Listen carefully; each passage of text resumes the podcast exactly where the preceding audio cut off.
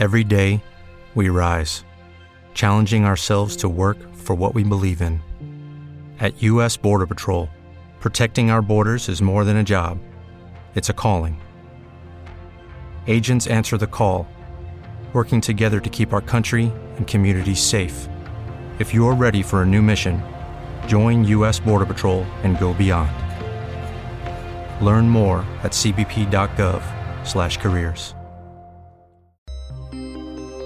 Súbete a nuestra nave y disfruta de contenido exclusivo solo para ti. Pulsa el botón azul Apoyar y serás un tabernero galáctico desde 1,49 al mes. Más contenido extra en nuestro canal informativo de Telegram. Historias para ser leídas. Te dejo el enlace en la caja de descripción de este mismo audio. Te recuerdo que en el canal de Telegram tenemos unas píldoras de la inteligencia artificial Masara. Gracias por tu apoyo. Hasta el próximo audio. Evox Originals presenta Historias para ser leídas. Un podcast de ciencia ficción, terror y fantasía dirigido por Olga Paraíso. Ficciones sonoras con las que podrás sumergirte en otra realidad.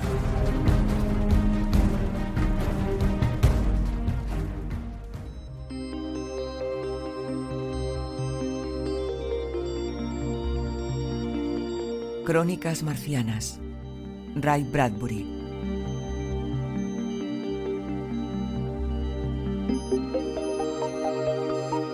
Muerte del verano.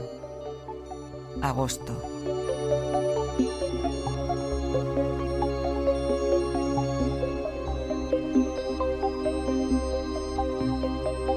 Llegó el momento en que el aire y la tierra comenzaron a brillar. Los campos de trigo y de maíz resplandecían vidriosos y amarillos. Las casas resplandecían blancas. Los graneros resplandecían rojos. Había llegado el momento del día, el agosto marciano, cuando el aire enrarecido hervía y los canales se hundían más y más como velos finos hasta el fondo de las gravas secas del río, y los barcos yacían indefensos y vulnerables en sus lechos, como las hojas caídas. Ha llegado la hora del sudor chorreante, de la lluvia ligera que, si se mira bien, se convierte en niebla. Ha llegado el momento de que el polvo se eleva en el aire como una cálida especia. Un tiempo de puertas cerradas, de ventanas sombreadas, de serpientes desvanecidas y de sombras bajo los pies durante todo el día, que nunca desaparecen del todo, pero que son como niños que huyen justo después del atardecer.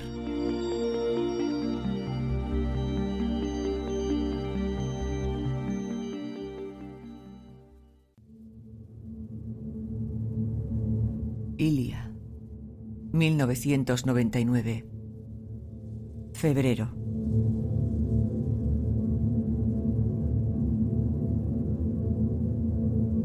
Tenían en el planeta Marte, a orillas de un mar seco, una casa de columnas de cristal y todas las mañanas se podía ver a la señora K mientras comía la fruta dorada que brotaba de las paredes de cristal, o mientras limpiaba la casa con puñados de un polvo magnético que recogía la suciedad y luego se dispersaba en el viento cálido.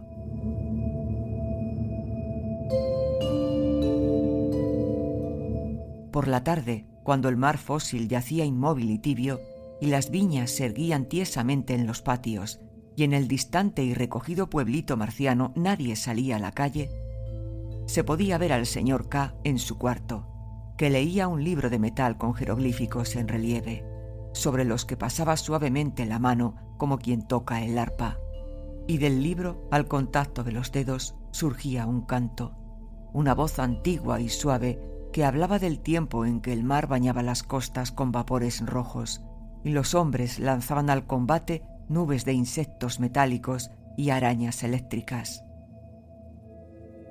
El señor K y su mujer vivían desde hacía ya 20 años a orillas del Mar Muerto, en la misma casa en que habían vivido sus antepasados y que giraba y seguía el curso del sol, como una flor desde hacía diez siglos. El señor K y su mujer no eran viejos. Tenían la tez clara, un poco parda, de casi todos los marcianos, los ojos amarillos y rasgados, las voces suaves y musicales. En otro tiempo habían pintado cuadros con fuego químico, habían nadado en los canales, cuando corría por ellos el licor verde de las viñas, y habían hablado hasta el amanecer, bajo los azules retratos fosforescentes, en la sala de las conversaciones.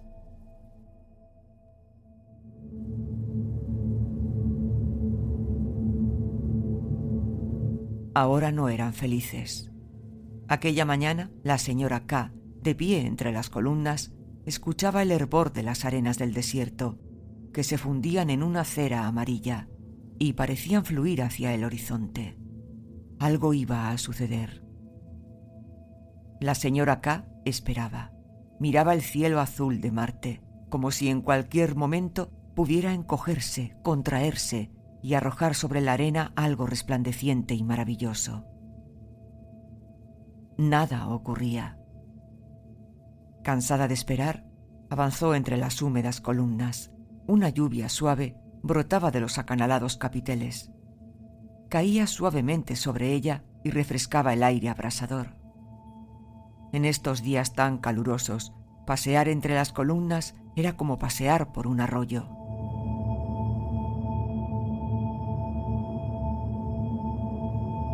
Unos frescos hilos de agua brillaban sobre los suelos de la casa.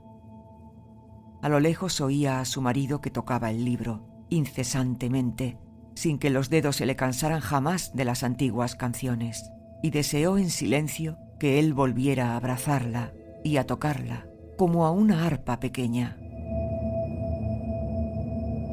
Pasando tanto tiempo junto a ella como el que ahora dedicaba a sus increíbles libros.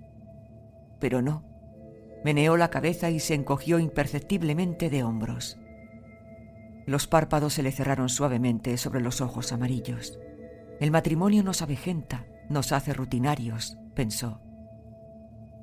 Se dejó caer en una silla, que se curvó para recibirla, y cerró fuerte y nerviosamente los ojos.